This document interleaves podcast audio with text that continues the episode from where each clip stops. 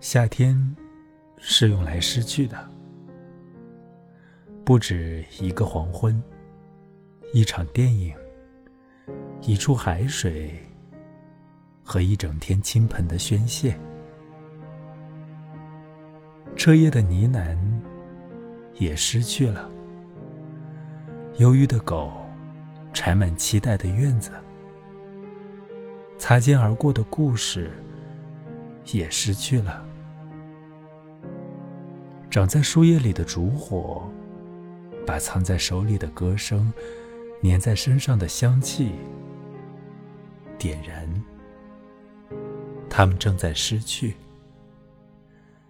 夏天的干净、忧郁、迷惘